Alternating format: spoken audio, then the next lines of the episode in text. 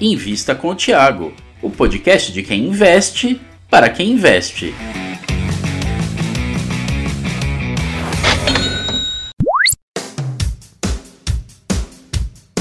Boa noite, boa noite a todos. É sempre um prazer enorme estar aqui com vocês. Hoje a gente está aqui com a diretoria da Track e Field. Sou cliente dessa empresa, tenho a camisa que eu compro, volta e meia, é da Track Field. Quem está conosco aqui é o Frederico Wagner, CEO da empresa, e o Fernando Tracanella, falei certo o nome? Perfeito, certinho. Beleza. O Fred, ele é CEO da empresa e o Fernando, ele é CFO, diretor financeiro da empresa. A gente vai falar um pouco sobre o histórico da empresa, uma empresa relativamente jovem na bolsa, falar também das perspectivas futuras. E é isso, pessoal. Queria aqui dar as boas-vindas para vocês, primeiramente. Obrigado, obrigado, Thiago. Obrigado por receber a gente aí, é um prazer. Queria agradecer Fred, também. Boa noite a todos aí, obrigado pelo convite. Fred, tem uma pergunta para você. Conta um pouquinho para quem não conhece o Trackfield, acho que a maior parte das pessoas conhece, tem lá loja no shopping e tal, então é uma empresa que dialoga bastante com, com o investidor, né, com, com, o consumidor. Mas conta um pouquinho do histórico da, da Trackfield, as principais linhas de negócios, por favor. Legal. Bom, vou tentar falar rapidamente, né? São a gente tem um track record uh, relativamente longo, né? A empresa foi fundada em 1988. Uh, eh, eu e mais dois sócios, o Beto e o Ricardo. A gente começou efetivamente vendendo camiseta de mão em mão no ensino médio do Colégio Santa Cruz. Uh, fizemos um tempo de private label para a marca de surf e em 1990 a gente decidiu começar uma marca esportiva brasileira, né? abrindo a primeira loja no shopping uh, Jardim Sul, que então era empreendimento da Morro Vermelho, né, uh, feito pela Camaro Correia. A gente ficou aprendendo varejo alguns anos, abriu um shopping em Guatemi em 92 e começamos a expandir, expandir com capital próprio uh, a marca. E foi o que a gente fez até o ano de 2010, onde a gente tinha 40 lojas próprias. Uh, e foi quando a gente formatou um novo modelo de franquia, a gente queria expandir para cidades menores e criamos um modelo diferenciado de franquia que fez com que a marca uh, crescesse de uma forma mais acelerada. e até hoje a gente hoje a gente tem 304 lojas, então a gente abriu 260 e poucas franquias aí nesses últimos 11 anos. Né? Além disso, a Track and Field, ela desde 2004 investe na nossa missão, né, que é conectar pessoas a um estilo de vida ativo e saudável. Então a gente Uh, uh, a gente começou a investir em 2004 em corridas de rua, né? Hoje a gente é o maior circuito de corridas e meia maratonas da América Latina. Uh, esse ano são 88 provas, se não me engano, 14 meia maratonas que a gente vai fazer. também fizemos o Track and Field Experience, que são eventos das mais diversas modalidades esportivas, né? A gente faz eventos desde é, caiaque havaiano até é, yoga espalhado pelo Brasil. Uh, esse ano também nós temos o, o TF Open de Beach Tennis, que é um circuito de torneios de beach tênis que a gente está fazendo pelo Brasil. Esse ano vão ser 16 etapas e continua em movimento, que foi um, um, um esforço da companhia ao longo da pandemia para manter as pessoas uh, ativas e saudáveis em casa. Então, a gente, até hoje, a gente faz quatro aulas gratuitas online pela nossa plataforma e mais de 170 mil pessoas fizeram nosso, nossas aulas gratuitas ao longo da pandemia em casa, né? A gente ficou muito feliz de conseguir de uma maneira apoiar as pessoas a tentar ficar um pouco ativas no momento tão difícil que a gente passou, né? E, e a Track and Field tem essa missão de conectar as pessoas a um estilo de vida ativo e saudável. Mais recentemente a gente abriu nossa primeira Experience Store. A gente pode falar um pouco mais para frente em detalhes, mas a gente deve ter até o final do ano algo em torno de 7 a 8 lojas dessas, que são lojas que conectam o nosso universo de experiências ao nosso universo de varejo, e onde em algumas a gente tem o nosso TFC Food and Market, que é a primeira operação da Track and Field no universo de um empório de uh, food and beverage, né, e, e, e, produtos empacotados, né, tipo uh, ligados à nutrição, suplementação body care e home care. Então a gente é, a gente está experimentando um pouco nesses universos ligados ao wellness. Nossa ideia cada vez expandir mais, entender melhor esses universos. Uh, e a gente está bastante contente aí com uh, o desempenho desse novo modelo de loja que a gente deve começar a expandir para todo o Brasil. Aliás, as franquias novas estão abrindo, já estão abrindo nesse novo modelo. Hoje mesmo a gente uh, inaugurou uma uh, nova aqui em São Paulo e a gente deve estar cada vez mais replicando esse modelo novo para o Brasil, ou com lojas do tamanho da experiência ou de forma digital. Então, acho que rapidamente aí consegui. É óbvio que isso, se fosse para contar histórias que a gente passou nos últimos 30 anos, a gente ia gastar o tempo inteiro da nossa, do nosso encontro aqui falando disso, mas acho que resumidamente um pouco essa é a história da Track and Field. Segura alguma história aí de bastidor para o final. Vocês, estudaram no Colégio Santa Cruz? Sim, sim. Ah, eu também. Eu, eu, você também estudou lá? Estudei lá. Mas você é outra geração, né? Eu me formei em 86, né? Tenho certeza que você se formou depois de mim. Então... 2003. 2003. É, é. Legal. Fernando, fala um pouquinho primeiro do IPO, quanto que entrou dinheiro na companhia, quanto que foi primário, quanto que foi secundário, né? Vocês têm é, ações preferenciais, ordinárias, conta um pouquinho também disso e conta dos resultados financeiros da empresa, tanto o que trouxe até o IPO, como também durante a pandemia, etc., que a pandemia impactou diversas empresas, imagino que impactou também vocês do varejo. Não, legal. É, a, a, história do IPO é uma história curiosa, né? Porque nós iniciamos o processo no final de 2019 e a empresa estava bastante bem preparada, já bem organizada. A gente fez um primeiro filing é, na CVM, uma primeira, um primeiro protocolo na CVM, no início de março, né? E a gente já estava, já estávamos falando com investidores, fazendo apresentações, quando veio a pandemia e daí, obviamente, tivemos que suspender, parar o processo do IPO. É, o foco nosso naquele momento foi, foi, foi, muito em cima de fluxo de caixa e como é que a gente retomava as operações no momento que todas as lojas estavam fechadas, né? Então teve, teve, foi um IPO no meio da pandemia, né? O fato é que é, com a pandemia algumas tendências se acentuaram, né? Tendências muito positivas para o nosso negócio. Obviamente foi um um período muito difícil e triste, a pandemia, mas algumas mudanças de hábitos né, acabaram favorecendo é, o nosso segmento. As pessoas mais preocupadas com saúde, é, buscando roupas mais confortáveis, e a nossa operação retomou aí uma velocidade até, até grande. A gente conseguiu retomar as vendas é, de, de, uma maneira rápida, logo nos primeiros meses da, da, da pandemia e a gente conseguiu retomar esse processo de IPO no meio de 2020. É, retomamos o processo com a CVM, retomamos as reuniões com investidores e conseguimos finalizar tudo e abrir o capital da companhia em outubro. Então foi um, um IPO curioso em função de, de, é, de, bem diferente, né? Foi um IPO que a gente fez é, todas as reuniões é, de forma remota, né? E acho que com boa parte das empresas também nesse período. Então, foi diferente nesse sentido.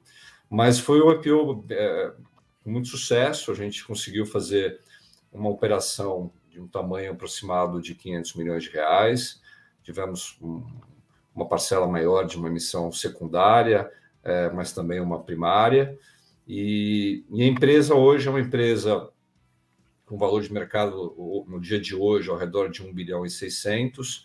É uma empresa que tem é, duas classes de ações, então nós temos ações ON e ações PN, é, um free float com ações PN que corresponde aproximadamente a 35% do valor de mercado da empresa. É, apesar de duas classes de ações, a companhia tem é, como, como compromisso né, e prática é, seguir 100% das regras do novo mercado. Então, hoje é uma empresa que, que ela está no nível 2 do, da Bovespa, mas com todas as 100% das práticas é, exigidas pelo novo mercado.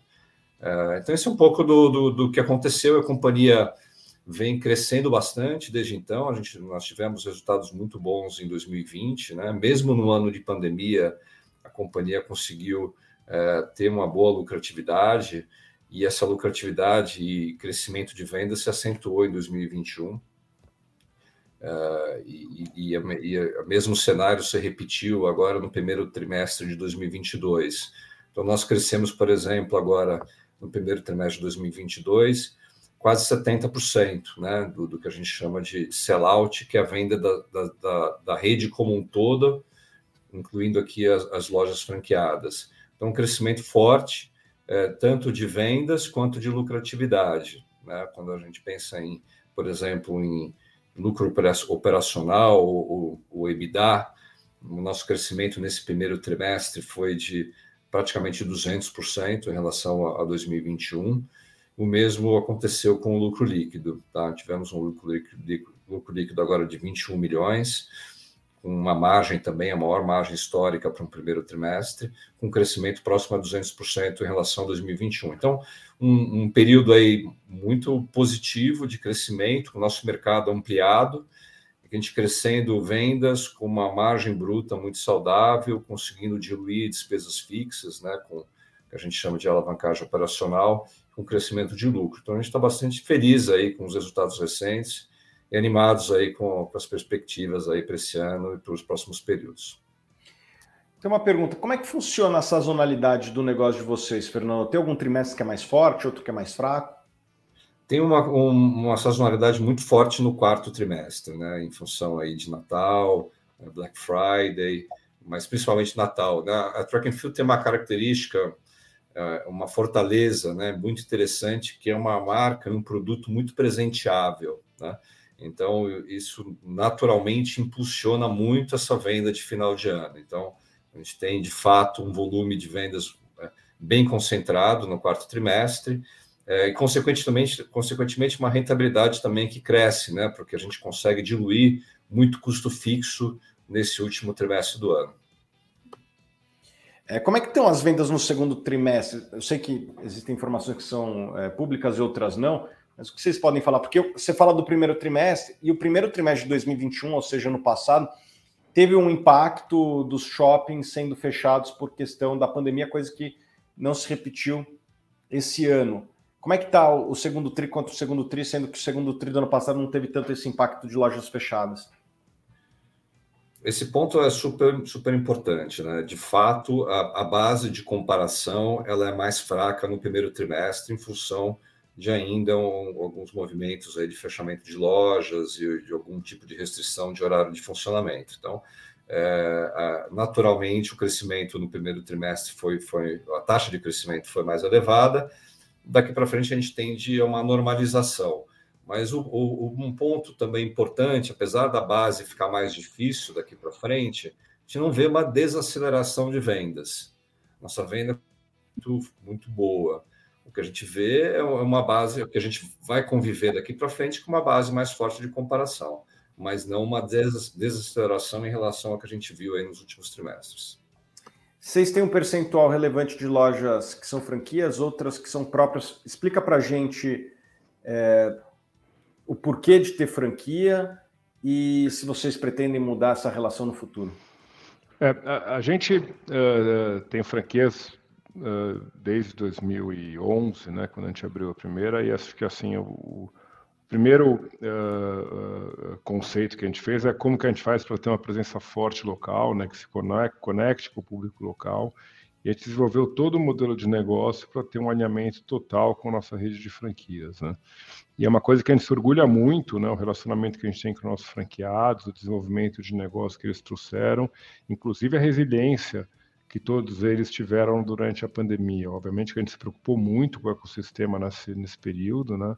Acho que a gente pode se orgulhar de falar que é, nenhum franqueado, por conta da pandemia, acabou tendo que fechar em uma loja, né? A não ser assim operações que de alguma maneira já tinham algum problema, mas a gente conseguiu segurar e eles nos ajudaram muito com essa resiliência, essa conexão e com todo o social selling que a gente desenvolveu durante a pandemia. Então, eu acho que o modelo de franquia é um modelo, no nosso caso, que a gente está muito satisfeito, é vencedor. A gente pretende continuar crescendo no formato de franquia. É, obviamente que tem alguns parâmetros que a gente busca, né, de engajamento, de conexão e de perfil de franqueado, é, mas a gente está muito, muito satisfeito e acho que é um modelo único. Inclusive, todas as novas iniciativas que a gente tem de abertura de canais, a gente sempre roda é, um, quando a gente roda um estudo de viabilidade, a gente pensa nesse alinhamento. Eu acho que os nossos franqueados também entendem bastante uma preocupação que a gente tem em, em manter o modelo de negócio deles viável. Né? Então, vamos continuar crescendo com franquias. Esse ano, A gente vai fazer bastante, tem algumas reformas em lojas próprias, já próprias, que a gente está reformando, e a gente deve abrir aí perto de, do número de lojas que a gente abriu no ano passado, uh, de franquias novas espalhadas pelo Brasil. Fernando, das vendas totais da empresa, qual o percentual de vendas que é direcionado para o público masculino e quanto que é para o feminino, e se isso tem mudado ao longo do tempo e se deve mudar ao longo do tempo? Nós temos é, como característica no nosso negócio uma presença maior do público feminino. Então, assim, números aproximados, do 65% da venda para o público feminino e 25% para o público masculino. Não, a gente não vê uma grande variação desses números ao longo dos últimos anos. De fato, é uma marca mais feminina, apesar da gente ter uma linha bem completa masculina, é uma, uma, uma característica muito forte de uma moda esportiva muito voltada para o público feminino. Fred, competição, quem são seus principais competidores? Qual que é o seu público-alvo em termos de, de classe social? A gente é uma marca uh, voltada, a gente chama de affordable luxury, né? Uma marca voltada para o público AB. Obviamente que a gente tem todas as concorrências das marcas internacionais, né? Então a gente tem concorrência de Nike, Adidas, uh, Under Armour e outras marcas que estão no mercado. Também durante a pandemia muitas marcas de moda estão entrando em athleisure, mas isso é por conta de um crescimento do mercado de athleisure de um modo geral. A gente está bastante acostumado ao longo desses anos todos de uh, trabalhar, né, focado em desenvolvimento de novos negócios, uh, desenvolvimento de novas linhas, e sempre tivemos concorrência, né? Então, uh, acho que a competência nossa de manter nosso crescimento e de desenvolver novos negócios está um pouco na, na, nativo na, na companhia. Né? como alavancas de crescimento do negócio, eu acho que esse trabalho que a gente está fazendo de integração da nossa plataforma com o nosso ponto de venda é um trabalho muito poderoso é, e acho que de alguma forma mostra um pouco o universo do, e o ecossistema da track and field, que acho que tem um, um valor bastante importante para o consumidor. Acho que a gente tem uma conexão com esse consumidor uh, é, AB, que acho que tem uma, um reconhecimento em relação à marca, em relação à qualidade, em relação a uma mistura de moda e funcionalidade, é onde a gente pretende continuar trabalhando ao longo do tempo. Fred, pergunta para você, como continuar crescendo? Vocês sempre cresceram bem aí, double digits, né? Dois dígitos durante muito tempo. É, só que assim, eu como, como consumidor, pô, eu vou. Minha aeroporto no Rio de Janeiro já tem loja de vocês, os shoppings que eu frequento já tem loja de vocês. Eu vou no shopping pela primeira vez na vida, já tem loja de vocês. Tem lugar para abrir mais loja no Brasil? Tem, tem lugar. A gente tem bastante demanda de abertura de lojas. A gente tem cidades onde a gente ainda não está presente, cidades onde a gente tem capacidade ainda de abertura de bastante é, lojas, bastante unidades. E, uh, e a gente tem também, né, obviamente, uh, o crescimento que a gente pode fazer em linhas e crescimento em mesmas lojas. Né? Acho que esse crescimento, por exemplo, que a gente teve na abertura dessa Experience Store, mostra também uma capacidade grande de a gente crescer em lojas existentes, expansão de linha, e outros esforços que a gente está fazendo, a gente sempre teve uma capacidade grande de encontrar esse, esse, uh, esses novos veios de crescimento né, ao longo do tempo. Né? A companhia sempre cresceu entre altos dígitos duplos, né? então perto de eh, sempre entre 17% e 20% ao ano né, no histórico da companhia e a gente tem a gente tem a capacidade de continuar crescendo com o atual modelo e com descoberta de novos modelos de negócio que a gente vem fazendo, né?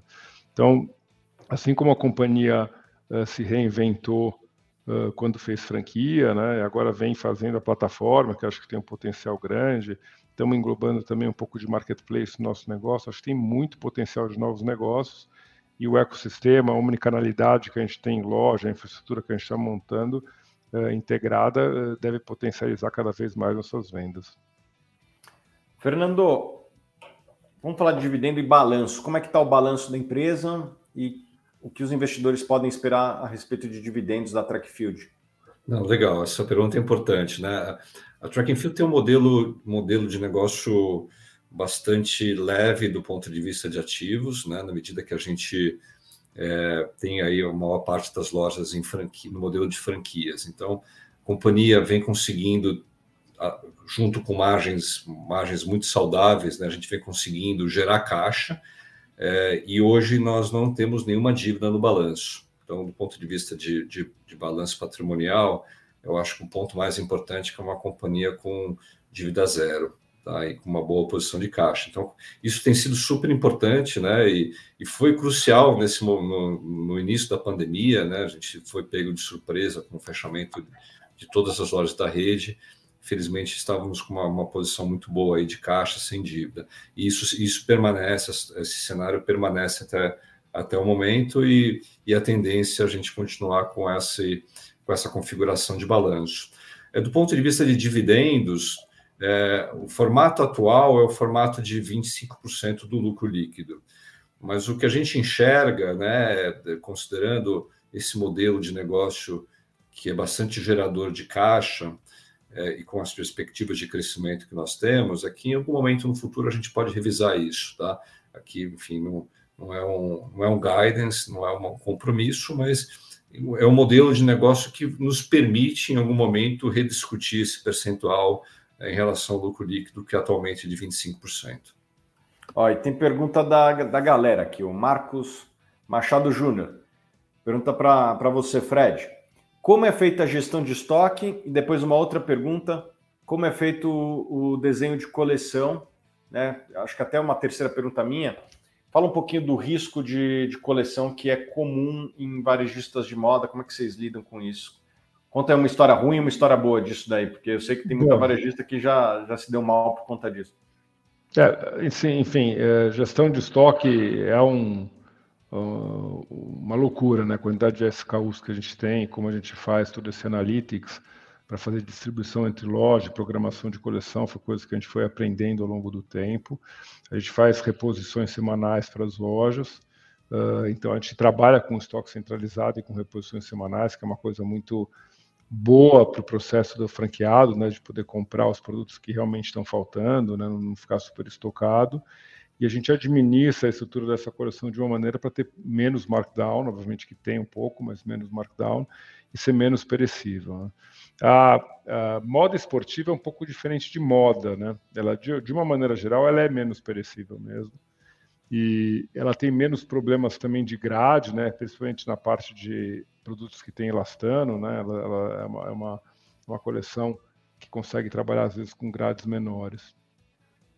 Uh, história ruim sempre tem história ruim para contar no passado, né? Desde importações que a gente fez de produtos uh, da Ásia que vieram com qualidade que a gente não, enfim, não conseguia uh, distribuir e, e aprendemos muito com isso, até produtos que a gente aprendeu que a gente era uma aposta em um, em, né, em um season e no season seguinte a gente continuou apostando e não, não venderam, que saturaram o mercado, um pouco ligado à moda, né? Então, assim, os produtos mais de moda, a gente tem uma estrutura que a gente tenta não repetir, os produtos mais esportivos, que o consumidor gosta de um determinado modelo, a gente tenta manter na coleção.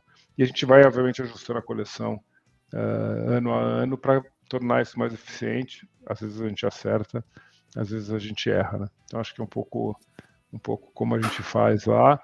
Tem uma equipe dedicada para fazer isso, tem bastante input de franquia de, de, de para a gente entender.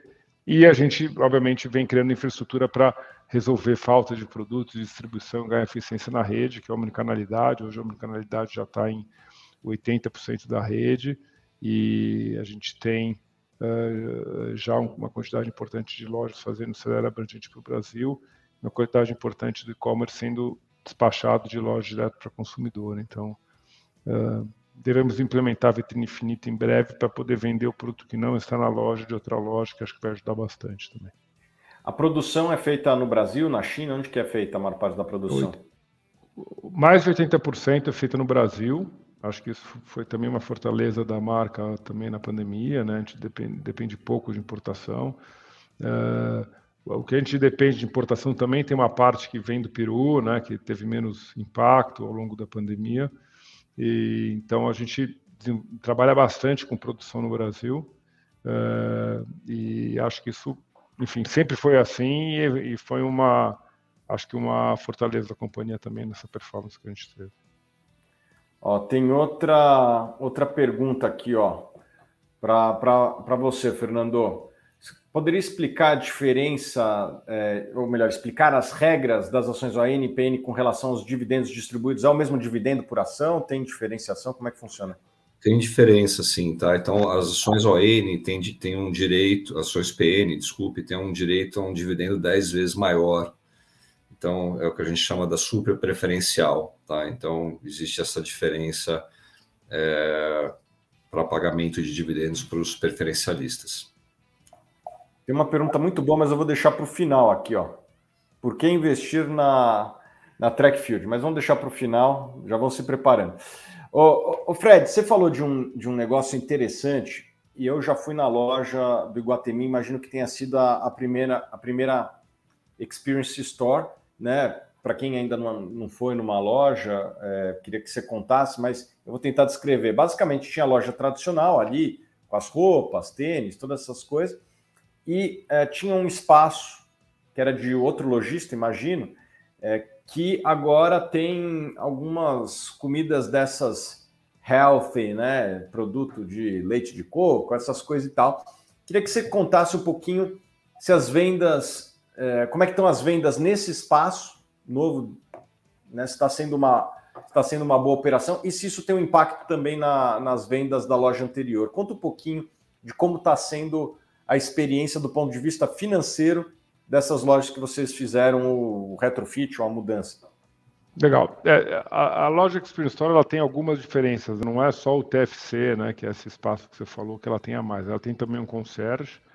Uh, e a ideia do concierge é a gente desenvolver uh, uma experiência para o consumidor onde ele possa ampliar o escopo do que ele pode comprar na loja para uh, experiências que a marca propicia também, né? Então, você vai comprar um produto de corrida, por exemplo, e você pode também entrar para um clube de corrida para treinar. Né? Então, basicamente, o concierge faz isso, além de todos os serviços para consumidor, poder mandar produto na sua casa, poder se relacionar com você de maneira personalizada, poder uh, vender inscrições ou te auxiliar a comprar inscrições para qualquer um dos nossos eventos. E daí, esse espaço do TFC.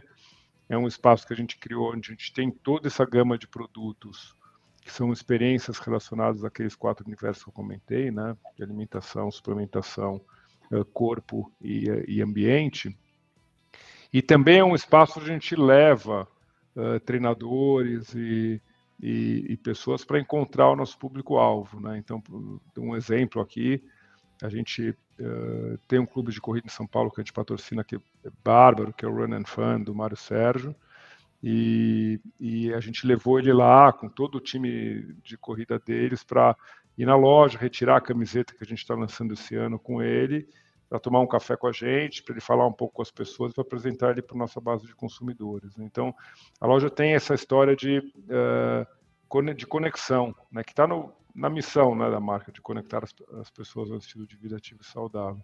Financeiramente falando, a loja cresceu muito, né, eu acho que não é só por conta de tudo isso que eu falei, mas também porque a gente melhorou bastante visual merchandising na loja e a operação.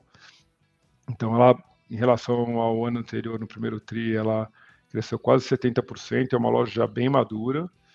E a operação do TFC está indo muito bem. Né? A gente ainda está uh, eh, acelerando ela. Ela recentemente uh, entrou com um aplicativo para fazer delivery em São Paulo. A gente pretende ampliar também o footprint dela. Uh, é uma operação de margens menores, obviamente, né? O, o, mercado de, de consumo é bem diferente do nosso mercado de moda, então a gente está aprendendo. Uh, mas, enfim, está bem dentro do que a gente estava esperando, está até acima do que a gente estava esperando, vem crescendo mês a mês e a gente está é, tratando como um startup. Né? Então, olhando como a gente pode expandir venda, como a gente torna a empresa mais digital.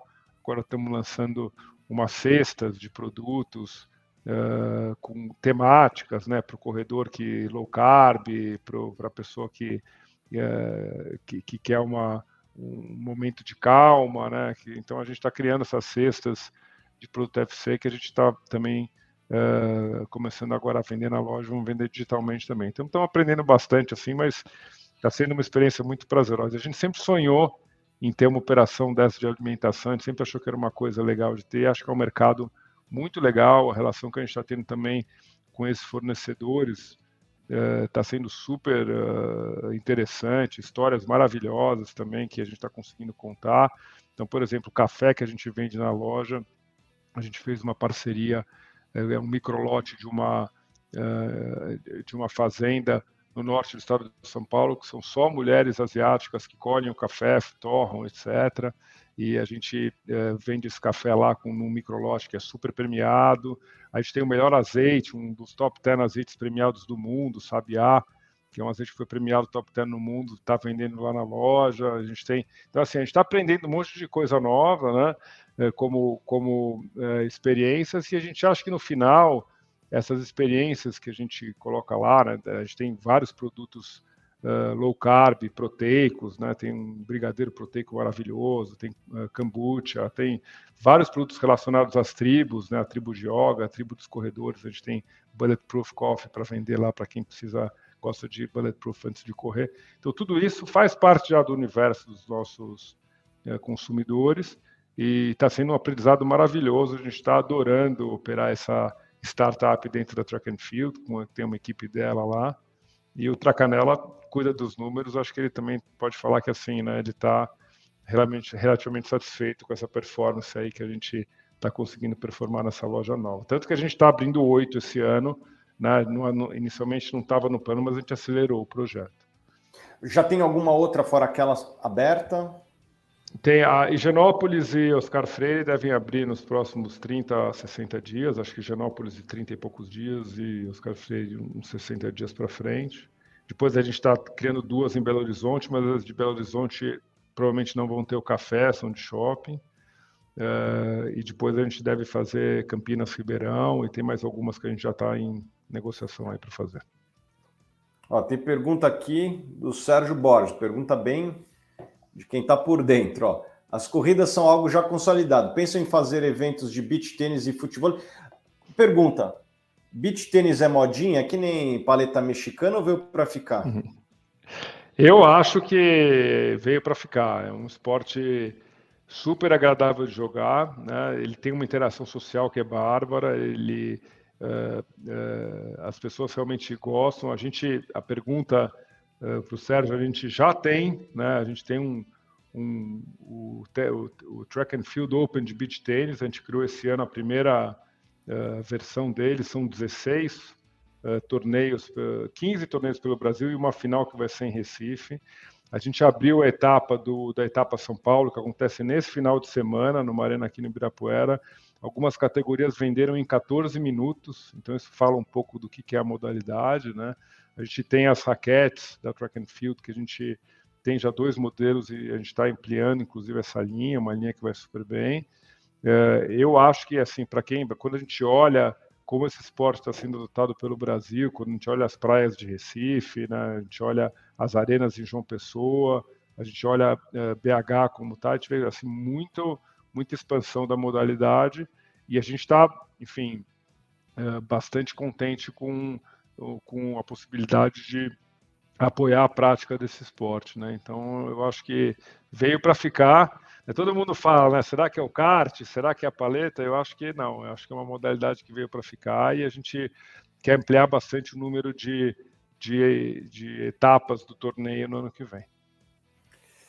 Como, como analista, é, analisando o seu negócio à distância, não com a mesma profundidade que vocês, me parece que o marketing é vital, é fundamental. Primeiramente, vocês concordam com isso? Com certeza. Tá. Eu queria saber quais são os pilares do marketing de vocês e como se manter na vanguarda do marketing num segmento que tem também muita gente fazendo marketing bem feito. É, a gente uh, olha para o marketing, de novo, de alguma forma, tentando é, divulgar as ações que a gente faz. Né? Como a gente é uma companhia que ela tem uma quantidade grande de ações que a gente faz, muitas delas descentralizadas, então o nosso marketing muitas vezes acontece também de forma descentralizada. Né? Então, quando a gente tem um evento acontecendo em uma cidade como Salvador, né, não faz sentido a gente fazer uma divulgação nível Brasil, a não ser que seja uma coisa que tenha um, um pós-evento, um visual tão fantástico que a gente acaba fazendo, né, dentro de redes sociais, etc. Mas a gente tenta fazer um trabalho de conseguir divulgar nossas linhas e, ao mesmo tempo, divulgar todas as experiências que a gente está fazendo, algumas de forma centralizada, outras de forma descentralizada. Acho que esse marketing é, é um processo de aprendizado também, né? A gente está cada vez mais digital nele. E, e, e, eu acho que assim a gente percebe que a gente tem também um potencial grande de fazer marketing com a nossa própria base, né? E a gente faz isso, né?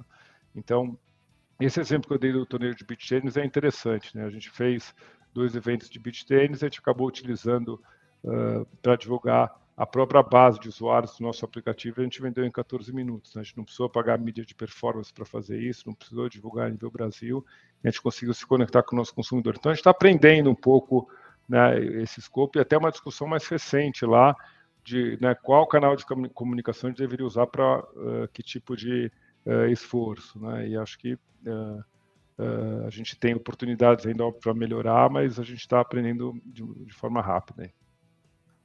Para finalizar aqui aquela pergunta, senhores, por que investir na Trackfield? Né? E vou até complementar, que tipo de investidor vocês querem ou o que o investidor devia esperar da empresa de vocês? Olha, eu vou te falar um pouco de como eu, eu percebo e invisto. Né? Eu gosto de investir em empresas que, uh, uh, que de alguma maneira oferecem produtos, experiências de coisas que eu entendo, gosto e, e uso. Né? Então, eu, eu, gosto de pensar no investidor Track and Field como alguém que conhece nossa marca, usa o nosso produto, entende nossa missão, uh, pensa na empresa como uma empresa para investimento de longo prazo, né? E, e, eu acho que é mesmo, né? Uma empresa consistente, com crescimento, uh, com uh, crescimento e dividendos, né? Então a gente é uma empresa que para crescer, a gente, ao, ao, longo do tempo, não precisou se alavancar, não precisou diluir acionista, não precisou fazer M&A. Então, para o investidor que olha para uma, para uma estrutura de estabilidade, né, que, com track record que, e que entende nosso produto que, e que quer se conectar com esse estilo de vida, como empresa que oferece esse estilo de vida, eu, eu acho que a Track and Field é uma boa empresa para esse caminho. Vou deixar o Tracanela falar um pouco mais técnicas para a gente aqui. Não, eu acho que, assim, em adição a tudo que o Fred falou, eu acho que tem um modelo muito interessante financeiro, né? um modelo muito leve do ponto de vista de ativos, né? a baixa necessidade de investimentos, né? modelo muito em cima de franquias, com margens muito saudáveis, né? uma companhia com uma margem bruta aí ao redor de 60%, e com muita possibilidade de crescimento, né? muitas avenidas aí pela frente, é, tanto do ponto de vista de crescimento da, da, rede física, a gente até falou isso brevemente, né? mas hoje a Troca Field já está em mais de 130 cidades, a gente tem crescido muito em cidades de pequeno e médio porte, com muito sucesso também, muita oportunidade no digital para a gente explorar, é, muita oportunidade na parte de, de, eventos esportivos, experiências, então tem muita coisa legal pela frente num, num mercado, num setor com também com uma tendência de crescimento muito forte, com as pessoas cada vez mais preocupadas com, com saúde, práticas de esporte e também com uma, uma busca cada vez maior por roupas confortáveis. Então a gente acho que a Track and é uma marca muito bem posicionada também para tendências aí muito estruturais aí do mercado que acho que vieram para ficar. Obrigado, cavalheiros, por estar aqui conosco. É, depois vou pedir para vocês ficarem aí para a gente bater um papo final aqui. E queria aqui agradecer a presença de todo mundo que nos acompanhou em mais uma entrevista com lideranças de empresa. A gente se vê nos próximos vídeos. Obrigado.